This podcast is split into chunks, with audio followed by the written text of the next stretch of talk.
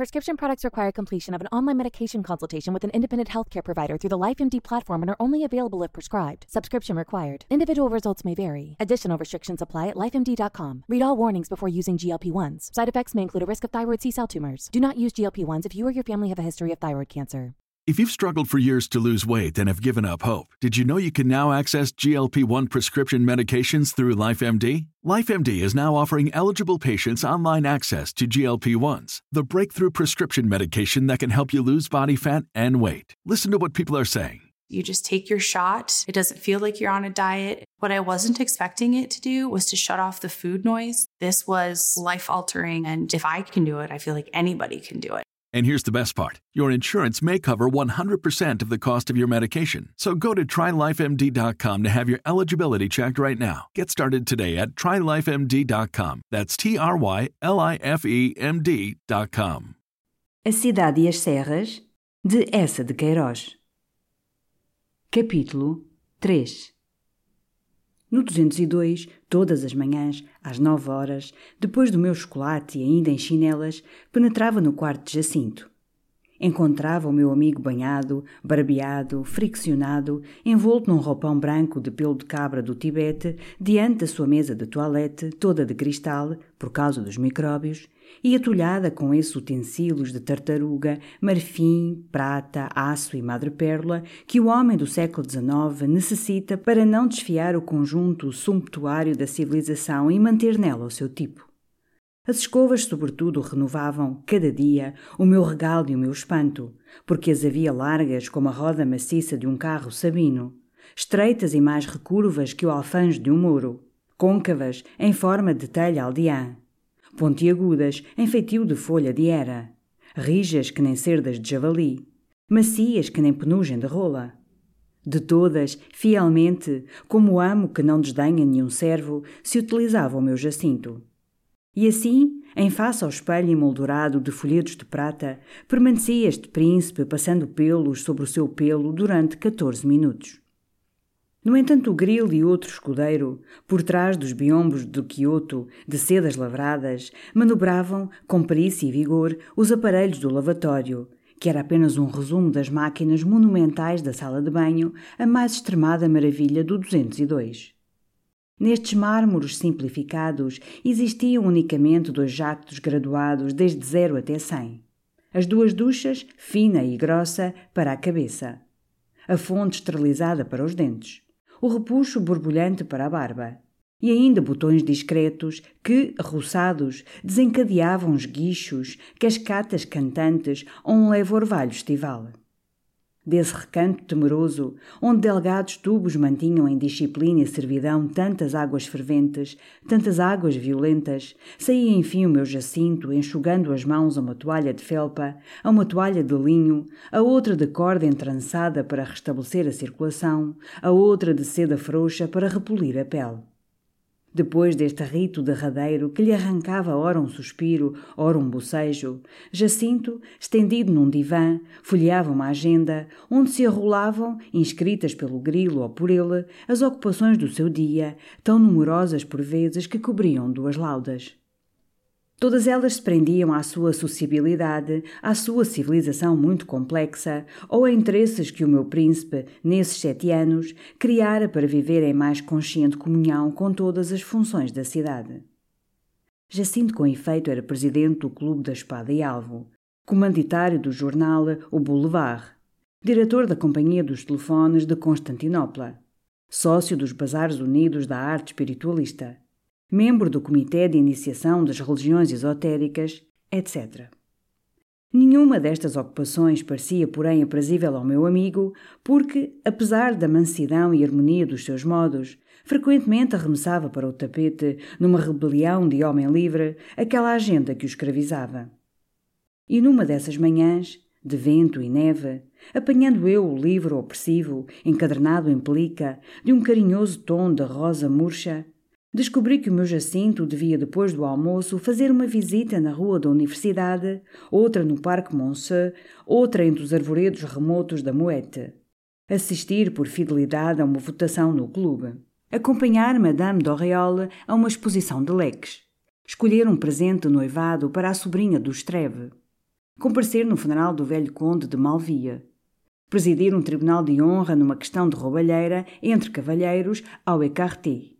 E ainda se acavalavam outras indicações escrevinhadas por Jacinto a lápis, carroceiro, five o'clock do Zefran, a pequena das variedades, levar a nota ao jornal. Considerei o meu príncipe. Estirado no divã, de olhos miserrimamente cerrados, bocejava num bocejo imenso e mudo. Mas os afazeres de Jacinto começavam logo no 202, cedo, depois do banho. Desde as oito horas, a campainha do telefone repicava por ele com impaciência, quase com cólera, como por um escravo tardio e mal enxugado, dentro do seu roupão de pelo de cabra do Tibete ou de grossos pijamas de pelúcia cor de ouro velho, constantemente saía ao corredor a cochichar com sujeitos tão apressados que conservavam na mão o guarda-chuva pingando sobre o tapete. Um desses, sempre presente, e que pertencia de certo aos telefones de Constantinopla, era temeroso, todo ele chupado, tisnado, com maus dentes, sobrançando uma enorme pasta sebenta e dardejando, de entre a alta gola de uma peliça sepoída, como da abertura de um covil, dois olhinhos torvos e de rapina. Sem cessar, inexoravelmente, um escudeiro aparecia com bilhetes numa salva. Depois eram fornecedores de indústria e de arte negociantes de cavalos, rubicundos e de paletó branco, inventores com grossos rolos de papel, alfarrabistas trazendo na algibeira uma edição única, quase inverosímil, de Ulrike Zelle ou do Lapidanos. Jacinto circulava estonteado pelo 202, rabiscando a carteira, repicando o telefone, desatando nervosamente pacotes, sacudindo ao passar algum emboscado que surdia das sombras da antecâmara, estendia como um trabuco o seu memorial ou o seu catálogo. Ao meio-dia, um tantã argentino e melancólico ressoava, chamando-o ao almoço. Com o Figaro as novidades abertas sobre o prato, eu esperava sempre meia hora pelo meu príncipe, que entrava numa rajada, consultando o relógio, exalando com a face moída o seu cachume eterno. Que maçada! E depois uma noite abominável, enrodilhada em sonhos. Tomei sulfurol, chamei o grilo para me esfregar com terbentina. Uma seca. Espalhava pela mesa um olhar já farto. Nenhum prato, por mais engenhoso, o seduzia. E, como através do seu tumulto matinal fumava incontáveis cigarretes que o ressequiam, começava por se encharcar com um imenso copo de água oxigenada, ou carbonatada, ou gasosa, misturada de um conhaque raro, muito caro, horrendamente adocicado, de moscatel de Siracusa. Depois, à pressa, sem gosto, com o ponto incerta do garfo, picava aqui e além uma lasca de fiambre, uma febra de lagosta. E reclamava impacientemente o café, um café de moca, mandado cada mês por um feitor de Dedja, fervido à turca, muito espesso, que ele remexia com um pau de canela. E tu, Zé Fernandes, que vais tu fazer? Eu? Recostado na cadeira, com delícias, os dedos metidos nas cavas do colete, Vou vadear regaladamente como um cão natural. O meu solícito amigo, remexendo o café com o pau de canela, rebuscava através da numerosa civilização da cidade uma ocupação que me encantasse. Mas apenas sugeria uma exposição, ou uma conferência, ou monumentos, ou passeios, logo encolhia os ombros desconsolados. Por fim, nem vale a pena, é uma seca. Acendia outra das cigarretes russas, onde rebrilhava o seu nome, impresso a ouro na mortalha. Torcendo, numa pressa nervosa, os fios do bigode, ainda escutava, à porta da biblioteca, o seu procurador, o nédio e majestoso Laporte. E, enfim, seguido de um criado, que sobraçava um maço tremendo de jornais para lhe abastecer o cupê, o príncipe da Gran Ventura mergulhava na cidade. Quando o dia social de Jacinto se apressava mais desafogado e o céu de março nos concedia caridosamente um pouco de azul aguado, saíamos depois do almoço, a pé, através de Paris. Estes lentos e errantes passeios eram outrora, na nossa idade de estudantes, um gozo muito querido de Jacinto, porque neles mais intensamente e mais minuciosamente saboreava a cidade. Agora, porém, apesar da minha companhia, só lhe davam uma impaciência e uma fadiga que desoladoramente destoava do antigo, iluminado êxtase. Com espanto, mesmo com dor, porque sou bom e sempre me entristece o desmoronar de uma crença, Descobri eu, na primeira tarde em que descemos aos boulevards, que o denso formigueiro humano sobre o asfalto e a torrente sombria dos trens sobre uma cadama afligiam o meu amigo pela brutalidade da sua pressa, do seu egoísmo e do seu estridor. Encostado e como refugiado no meu braço, este Jacinto novo começou a lamentar que as ruas, na nossa civilização, não fossem calçadas de guta percha. E a guta percha claramente representava, para o meu amigo, a substância discreta que amortece o choque e a rudeza das coisas. Oh maravilha! Jacinto querendo borracha, a borracha isoladora entre a sua sensibilidade e as funções da cidade. Depois, nem me permitiu pasmar diante daquelas dorejadas e espelhadas lojas que ele outrora considerava como os preciosos museus do século XIX.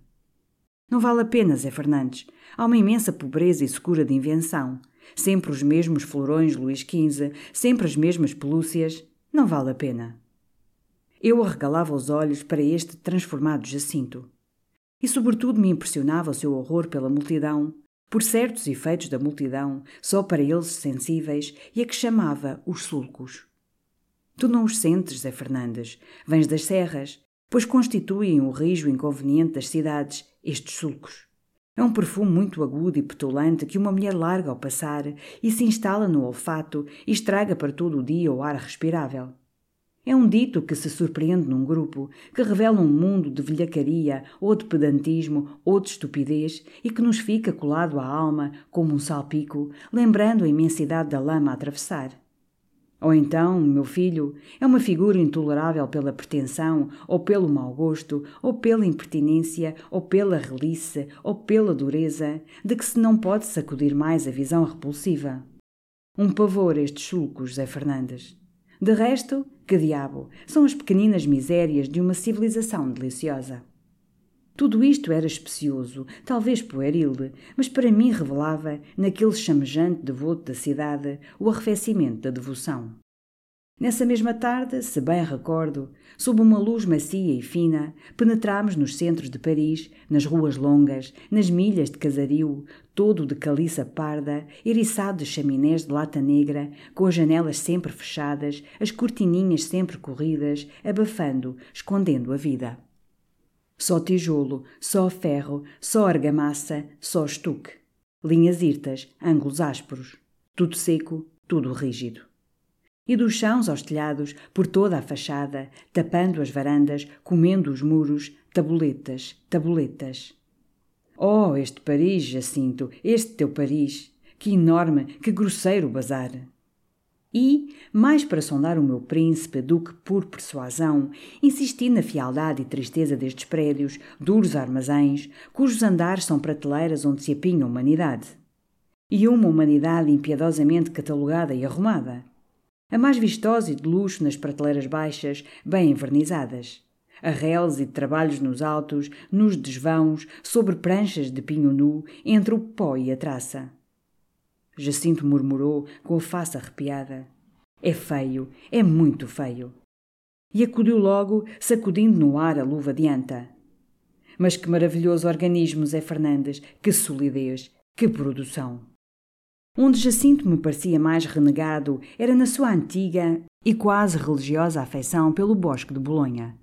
Quando moço, ele construíra sobre o bosque teorias complicadas e consideráveis e sustentava, com olhos rutilantes de fanático, que no bosque a cidade cada tarde ia retemperar salutarmente a sua força, recebendo, pela presença das suas duquesas, das suas cortesãs, dos seus políticos, dos seus financeiros, dos seus generais, dos seus académicos, dos seus artistas, dos seus clubistas, dos seus judeus, a certeza consoladora de que todo o seu pessoal se mantinha em número, em vitalidade, em função, que nenhum elemento da sua grandeza grandeza desaparecera ou deperecera.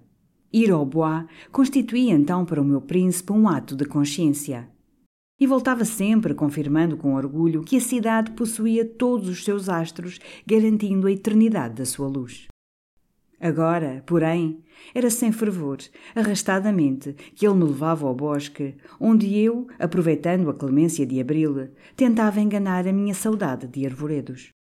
Enquanto subíamos, ao trote nobre das suas éguas lustrosas, a Avenida dos Campos Elíseos e a do Bosque, rejuvenescidas pelas relvas tenras e fresco verdejar dos rebentos, Jacinto, superando o fumo da cigarrete pelas vidraças abertas do cupê, permanecia o bom camarada, de veia amável, com quem era doce filosofar através de Paris.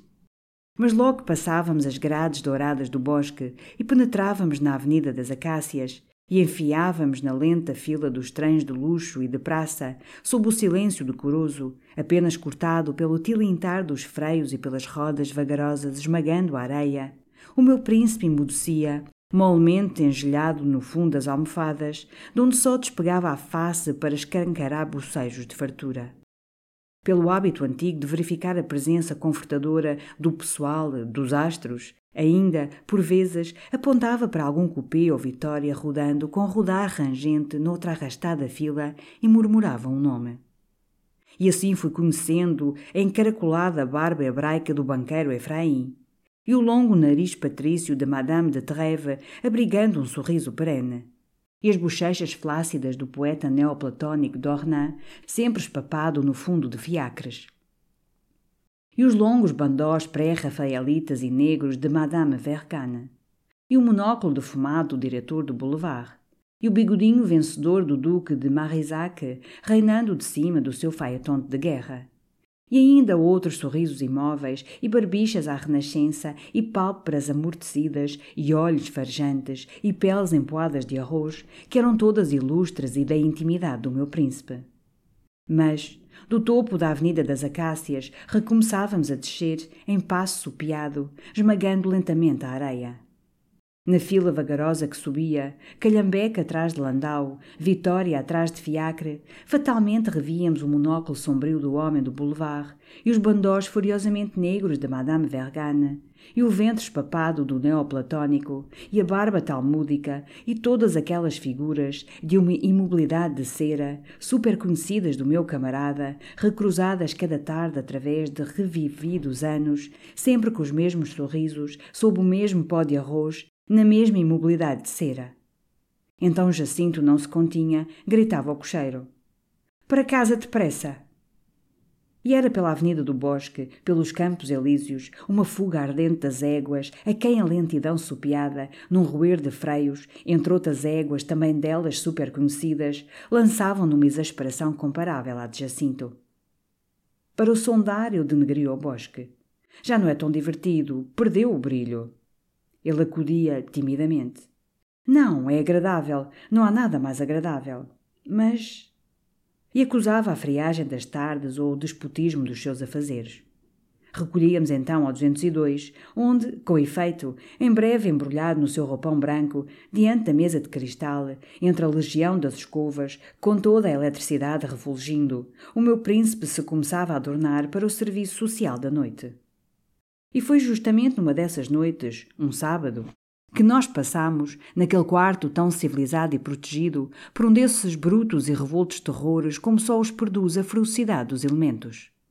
Já tarde, à pressa, jantávamos com o Marisac no clube para o acompanhar depois ao Loegran na ópera. Jacinto arrochava o nó da gravata branca, quando no lavatório, ou porque se rompesse o tubo, ou se desoldasse a torneira, o jato de água a ferver rebentou furiosamente, fumegando e silvando. Uma névoa densa de vapor quente abafou as luzes e, perdidos nela, sentíamos, por entre os gritos do escudeiro e do grilo, o jorro devastador batendo os muros, esperrinhando uma chuva que escaldava. Sob os pés o tapete ensopado era uma lama ardente. E como se todas as forças da natureza, submetidas ao serviço de Jacinto, se agitassem, animadas por aquela rebelião da água, ouvimos roncos surdos no interior das paredes e pelos fios dos lumes elétricos sulcaram faíscas ameaçadoras. Eu fugira para o corredor, onde se alargava a névoa grossa. Por todo o 202 ia um tumulto de desastre. Diante do portão, atraídas pela fumarada que se escapava das janelas, estacionava a polícia, uma multidão. E nas escadas barrei com um repórter, de chapéu para a nuca, a carteira aberta, gritando sofregamente se havia mortos. Domada a água, clareada a bruma, vi encontrar Jacinto no meio do quarto, em cerolas, lívido. Ó oh, Zé Fernandes, esta nossa indústria! Que impotência! Que impotência! Pela segunda vez, este desastre! E agora, aparelhos perfeitos, um processo novo. E eu encharcado por esse processo novo, e sem outra casaca. Em redor, as nobres sedas bordadas, os brocatéis Luís XIII, cobertos de manchas negras, fumegavam. O meu príncipe, enfiado, enxugava uma fotografia de Madame d'Oriol de ombros decotados que o jorro bruto malcolara de émpolas. E eu, com rancor, pensava que na minha guiães a água aquecia em seguras panelas e subia ao meu lavatório pela mão forte da Catarina em seguras infusas. Não jantámos com o Duque de Marisac no clube. E, na ópera, nem saboreei Loegran e a sua branca alma e o seu branco cisne e as suas brancas armas, entalado, aperreado, cortado nos sovacos pela casaca que Jacinto me emprestara e que rescendia estonteadoramente a flores de Nessari. No domingo, muito cedo, o grilo, que na véspera escaldara as mãos e as trazia embrulhadas em seda, penetrou no meu quarto, descerrou as cortinas e, à beira do leito, com o seu radiante sorriso de preto, Vem no Figaro! Desdobrou triunfalmente o jornal. Eram, nos ecos, doze linhas, onde as nossas águas rugiam e espadanavam, com tanta magnificência e tanta publicidade, que também sorri, deleitado. E toda a manhã, o telefone, Sr. Fernandes, exclamava o grilo, rebrilhando em ébano. A quererem saber, a quererem saber. Está lá? Está escaldado? Paris aflito, Sr. Fernandes. O telefone, com efeito, repicava insaciável. E quando desci para o almoço, a toalha desaparecia sob uma camada de telegramas que o meu príncipe fendia com a faca, enrugado, rosnando contra a maçada. Só desanuviou ao ler um desses papéis azuis que atirou para cima do meu prato, com o mesmo sorriso agradado com que de manhã sorríramos o grilo e eu. É do Grande-Duque Casimiro, ratão amável, coitado. Saboreei, através dos ovos, o telegrama de Sua Alteza. O quê? O meu Jacinto inundado. Muito chique nos Campos Elíseos. Não volto ao 202 sem boia de salvação. Compassivo abraço. Casimiro.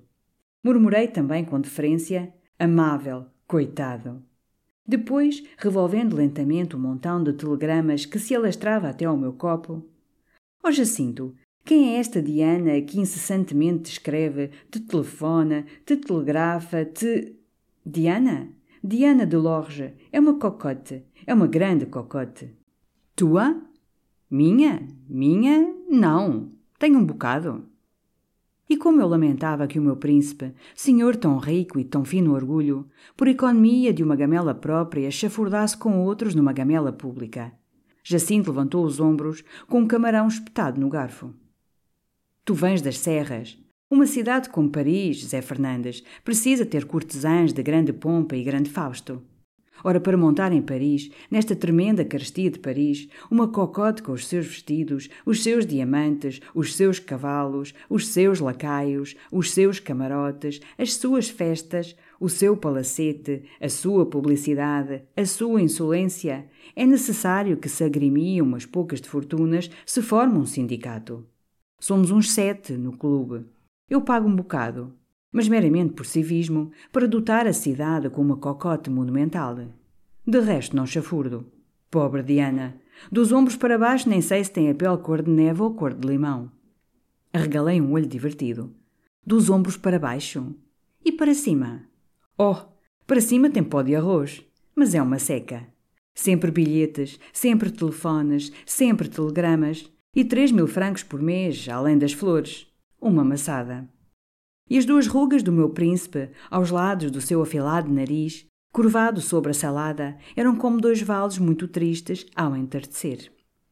Acabámos o almoço quando um escudeiro, muito discretamente, num murmúrio, anunciou Madame d'Oriol. Jacinto pousou com tranquilidade o charuto.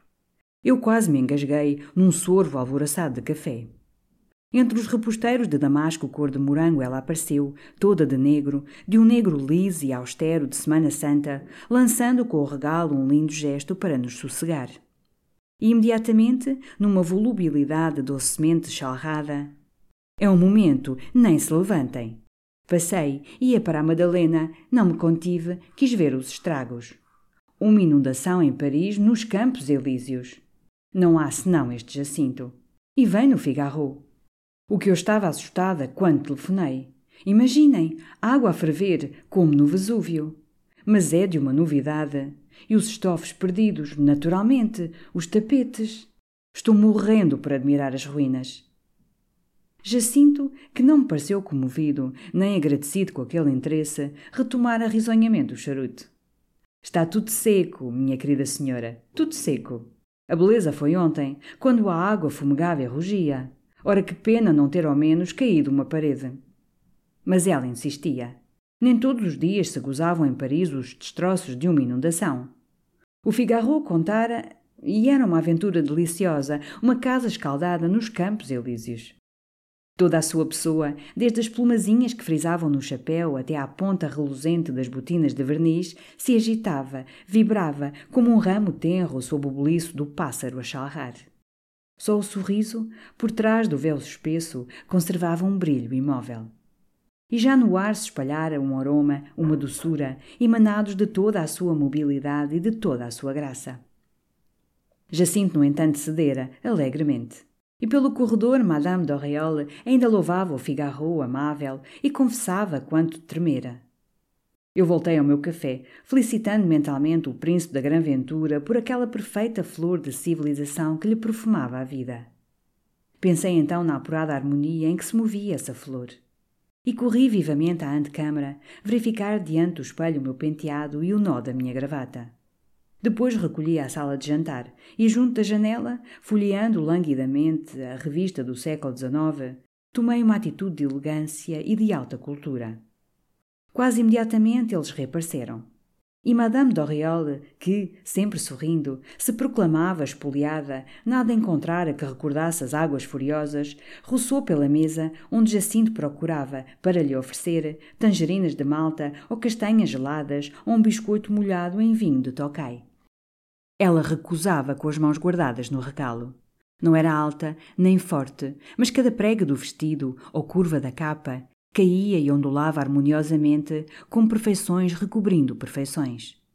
Sob o véu cerrado, apenas percebia a brancura da face empoada e a escuridão dos olhos largos. E com aquelas sedas e veludos negros e um pouco do cabelo louro, de um louro quente, torcido fortemente sobre as peles negras que lhe orlavam o pescoço, Toda ela derramava uma sensação de macio e de fino. Eu teimosamente a considerava como uma flor de civilização e pensava no secular trabalho e na cultura superior que necessitara o terreno onde ela tão delicadamente brotara, já desabrochada, em pleno perfume, mais graciosa por ser flor de esforço e de estufa, e trazendo nas suas pétalas um não sei quê de desbotado e de antemurcho. No entanto, com a sua volubilidade de pássaro, chalrando para mim, chalrando para Jacinto, ela mostrava o seu lindo espanto por aquele montão de telegramas sobre a toalha. Toda esta manhã por causa da inundação? Ah, Jacinto, é hoje o homem, o único homem de Paris. Muitas mulheres nesses telegramas? Languidamente, com o charuto a fumegar, o meu príncipe empurrou para a sua amiga o telegrama do Grão-Duque. Então Madame d'Auréole teve um Ah! muito grave e muito sentido. Releu profundamente o papel de Sua Alteza que os seus dedos acariciavam com uma reverência gulosa. E sempre grave, sempre séria, é brilhante.